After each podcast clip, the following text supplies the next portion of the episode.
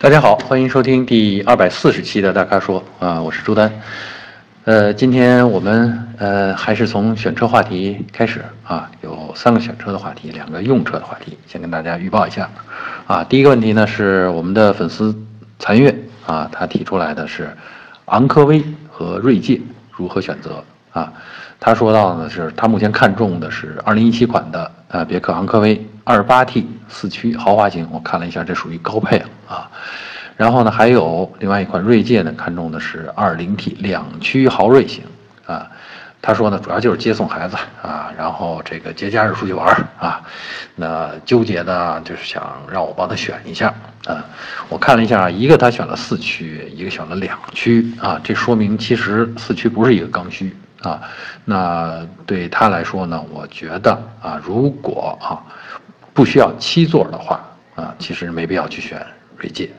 啊，这笔钱啊，我看了看，大概都是将近三十万了，二十八九万啊。呃，这笔钱如果花在昂科威上，那么你能得到的东西会比较多啊。我说呢，能得到的东西是指我个人比较看重的那些啊，主要是主动安全配置，比如说什么主动巡航啦，什么车道保持啦，盲盲区监测呀，什么这些东西，就是会让你驾驶更轻松的这种啊，这种配置。另外呢，我觉得昂科威跟锐界相比啊，昂科威的这个整体的氛围、内饰的氛围，呃，还有车身的这种设计啊，它显得更雍容，或者用现在流行一点的话说叫轻奢啊，就是呢是偏重享受型的啊。再加上别克这个品牌呢，一直就强调静音舒适，所以呢你在日常使用当中，如果你用昂科威的话，会相对锐界而言呢会。呃，静一点，舒服一点啊。另外，我也特别观察了一下，就是，当然也有数据啊，就是昂科威的这个呃车厢地板，相比锐界来说要更低一点。呃，可能这个低一点呢，也许你会觉得啊，那我要走烂路的时候，这个离地间隙是不是够？对，离地间隙是差一点。但是如果我们的用车过程当中，主要用途不是天天去越野去走烂路，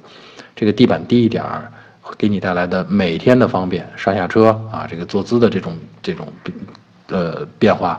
呃，这个其实我觉得更受用啊。所以呢，我是从这个角度上讲，我觉得选昂科威，你看你都选到四驱豪华型了，都基本上相当快要到顶配了啊。但是如果你选锐界呢，你基本上是因为人家是一个七座车啊，所以你基本上能选只能选到一个中配啊。呃，锐界呢，其实呃。完成这些任务是没问题的，只是呢，它更偏重工具啊，就是更像一个户外装备吧，啊，有点这种感觉，呃，但没法提供给你那种比较奢侈、比较享受的那种那种氛围，啊，尽管那锐界人家这个车内的这个呃设计感做的也不错啊，甚至也有氛围灯啊之类的这样的配置，但总的来说，呃，气氛跟昂科威相比还是差一点的啊，再加上咱们。如果不需要七座的话，你何必去天天背着那两个折叠座呢？对吧？所以呢，我觉得你就这么选，你就选昂科威二八 T 啊，选你这个四驱豪华型就 OK。好，选车话题的第二个啊，是我们粉丝叫深有子午啊，这天干地支啊啊这个名字，呃，他的问题挺有意思，他说，呃，斯柯达野帝和这个大众的蔚领怎么选啊？这个挺有意思，我觉得这两款车能放在一块儿吗？啊，他是这么想，他说如果都选 1.4T 的动力配置啊，我也看了看 1.4T，如果都选 1.4T 的动力配置的话，这两款车的价位确实差不多啊。他的需求呢是每年跑1.5万公里，然后偶尔跑跑乡间的土路，绝大多数的时间还是城市的道路或者国道或者高速啊。那么他纠结。其实我觉得这没啥纠结的，这个咱们就回归本源吧。就是说，嗯，其实大多数车，我认为哪怕不是魏领，就是轿车啊，也都足以完成他提到的这些任务啊。那么具体到他看了野地和这个啊，现在叫椰体了啊，看了椰体和这个一大一汽大众的魏领，是他还有一点这种 SUV 情节啊。是想有一点这个征服坎坷的这种啊成就感，那么我觉得啊，这两款车放一块儿，一个是个旅行车啊，所谓的跨界升高了一截底盘，加了一些包围，但它归根结底是个旅行车啊。这说的是一汽大众卫领。另外一个呢，就是真正的一个紧凑型 SUV 啊，虽然非主流啊，斯柯达这个牌子在中国啊没有大众响亮啊，但是人家的功能做的不错，而且上海大众出的这个，质量也没问题的啊，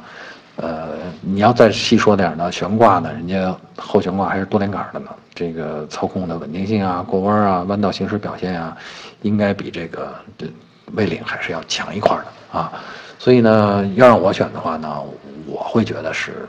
这个野 T 可能更野 T 可能更合适一点。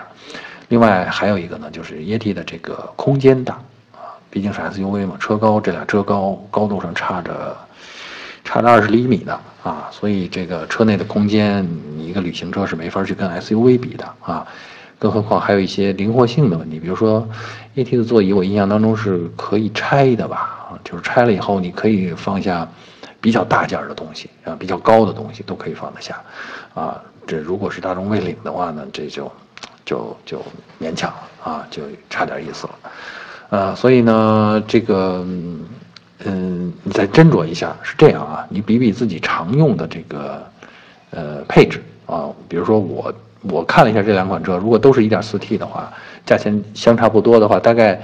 呃，液体比蔚领，呃，略低，配置略低。呃，别的配置我倒不在意，可能是少了一个后边的倒车雷达啊。呃，这个我觉得你看看四 S 店能不能帮你加装一下啊？如果不贵的话，啊或者怎么样，他们给你一个打包什么样的价格给你提升一下配置啊？那其实我还是觉得，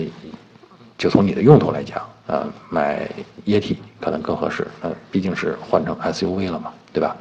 还有一个，其实我。嗯，借这个话题也跟其他纠结类似问题的粉丝们说一下，就是说，嗯，如果你前一辆车，我一直有这个观点啊，如果你前一辆车是轿车的话，下一次换车，你光换个旅行车，可能还没有彻底改变这个驾驶的感受，驾驶感受还没法升级啊。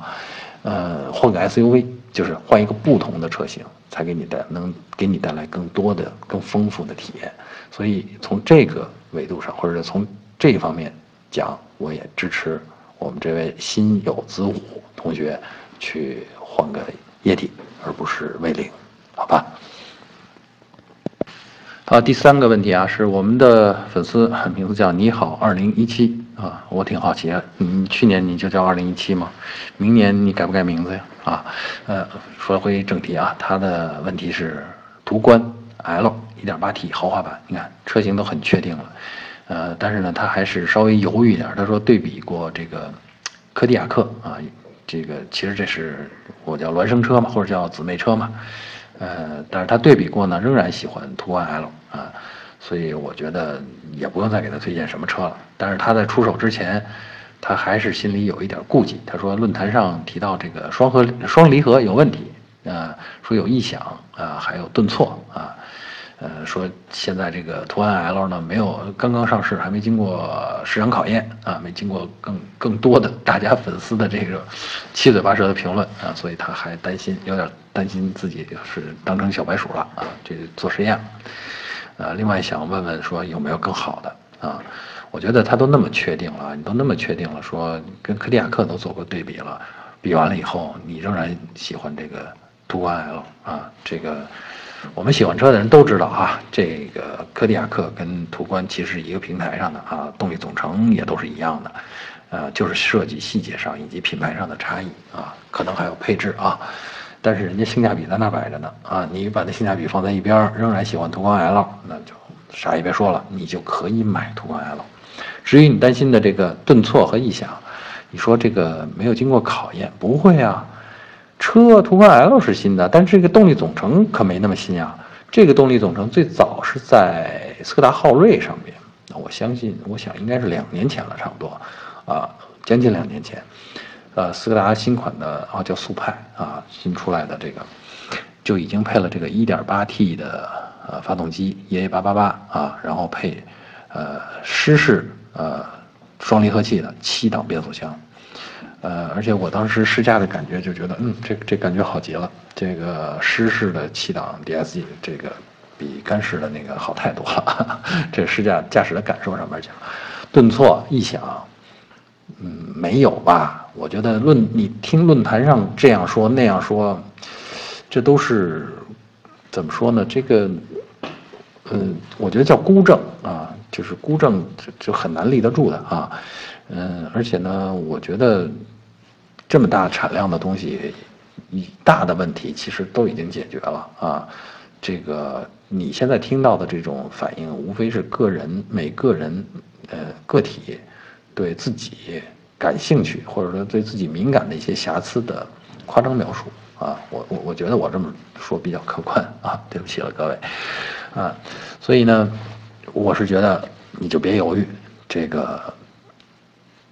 动力总成早就考验过了啊，车上其他的也没有什么再值得花很长时间去考虑的东西了。那是平台技术，那是很稳定的东西啊，所以你可以放心的去买你的这个二十七万的呃途观 L 一点八 T 豪华版啊。至于说还有什么更好的推荐，在这个价位上，我觉得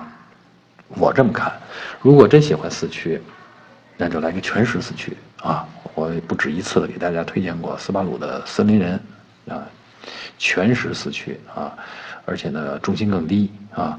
然后现在人家的2.5升的豪华导航版，其实价格也没超过二十七万啊，有心去买的话，有心去去体验这种感觉，这种全时四驱的稳定感的话，我觉得森林人还是非常值得考虑的。当然。如果你对日系品牌有抵触，那就另说啊，咱们就不讨论这个了，好吧？好，第四个问题是我们的粉丝真水无香啊，这个名字我不止一次的听到过啊，他提出的用车的问题啊，呃，关键词是自动启停啊，他是说听说自动启停能省油，这不是听说的问题啊，自动启停确实能省油，我的经验是，如果使用这个功能的话。大概能省百分之十到百分之十五的油，真的不少了啊。那他听说的情况呢是说，呃，如果长时间使用这个功能，容易使发动机产生积碳，所以很多人就建议说上车后应该把这个功能给关掉。我觉得这纯属讹传吧，对吧？自动启停功能是在你等待的时候，发动机就不工作了，不工作它怎么就产生积碳了呢？对吧？产生积碳是原来大家说容易产生积碳，是因为发动机长时间保持怠速，啊，然后这个混合气比较浓，如果燃烧的状况不好，这个时候就容易产生积碳。现在你把它关了，发动机都不工作了，这这怎么会有积碳的可能呢？所以我觉得这是讹传啊，这不是自动启停的毛病，这跟自动启停毛关系都没有啊。这个，呃，所以呢，我的建议是，真的，你你你别信这种说法，自动启停你该用还是用。但是我也发现，自动启停呢，不是在所有的车上的这个提供的感受都很好啊，因为有的车呢，这个自动启停呢，你踩下油门以后，那踩刹车啊，然后踩到停，那发动机自动就灭了。然后等到要走的时候呢，脚从刹车上离开，这时候，这个有些机呃机构设计的呢，这时候发动机就启动了。然后呢，有些车呢设计的是啊，离开以后呢，可能你在踩油门的时候，轻踩油门的时候，哎，它才启动。然后启动以后，如果你马上就要走呢，这个时候可能会有一点顿挫啊。所以各家的这个系统设计的有差异，逻辑不太一样。呃，其实我感觉最好的啊。就是给我感觉最好的自动启停，还真不是出现在自动挡车上，是有些车手动挡也配有自动启停功能。那手动挡是怎么起的呢？就是说，它模拟咱们的挂挡动作。当你把离合器踩到底的时候，哎，你准备挂档，或者在挂档动作之前，你离合器已经踩到底了，这时候发动机一着，然后跟你后边的这个起步动作。呃，衔接的非常圆满，毫无违和感，所以是给我的感觉就是，哎，这个自动启停用在手动挡上，啊，真的是很自然的一件事儿啊。当然，前提是大家习惯了开手动挡的车啊。所以呢，我其实对自动启停还是蛮有好感的，而且我觉得现在有很多车自动挡的车，自动启停功能也设计的不错，感觉不错了，不是那么神经质，那么敏感了啊。我觉得大家完全可以根据这个起步是否平顺这件事儿，来决定是否关闭啊这个启停功能啊。当然，如果你要省油的话，你还是一直开着这个启停功能。好吧？好，第五个问题呢是关于车锁啊，我们的粉丝叫莱银化学啊，我估计这名字是他们单位的名字啊。他在问呢，他想让我们讲讲车锁的使用逻辑。他说呢，最近看了一个新闻事件，就是老人小孩被锁在车里边暴晒，然后车警呃交警发现了以后呢，只能砸砸车窗，砸这豪车的玻璃，然后救人。呃，说的是一辆奥迪，就我也看有印象，说好像是家人赌气啊，这个把老人小孩就留在车里，然后车就上锁了。呃，然后我们这位这位粉丝呢，也有亲身经历。就是也是被老婆无意间把它锁在车内了，那发现很无助，确实没法打开了。他说的他的经历当时是在大众的速腾啊上面，说不能从里边打开车门。那后来他换的是法系车呢，是可以从里边开门的。所以呢，想请我来聊聊这个车锁的使用逻辑。我觉得，呃，各家有各家的不同的设计呃功能，然后呢，这个逻辑呢。还真没法用同一个逻辑去去解决。那基本的逻辑呢，有两个，就是锁有几个作用，一个是，呃，防盗，就最最重要的一点。可能大众呢在这方面呢做的就严密一点。那就是，如果车门是被车主用遥控钥匙锁上的，那就算你砸了车窗，呃，你进到车内，你从车内你也是没法打开车门的，就是门内拉手这时候是无效的，门外拉手也是无效的，除非。你有遥控钥匙，或者你有那把钥匙，就是机械钥匙，插进锁眼去拧一下啊。这是大众的设计，这是偏重保险的啊。呃，当然防贼是一方面，另外一方面呢，就是说儿童安全。儿童安全锁呢，就是说像这种小孩被锁车内，那里边高温，尤其是有些粗心的这些父母忘了这件事的话，确实很危险。但儿童锁呢，其实还有另外一个作用，就是你行车期间，如果后排上是孩子。那孩子嘛，动动这儿摸摸那儿，总喜欢捅咕各种东西。他要是你行车期间，他要是能够在车内手动的把锁打开呢，对吧？这这不很危险吗？对吧？所以呢，一般车上呢会设置这种机械式的儿童安全锁，就是车门的侧面有一个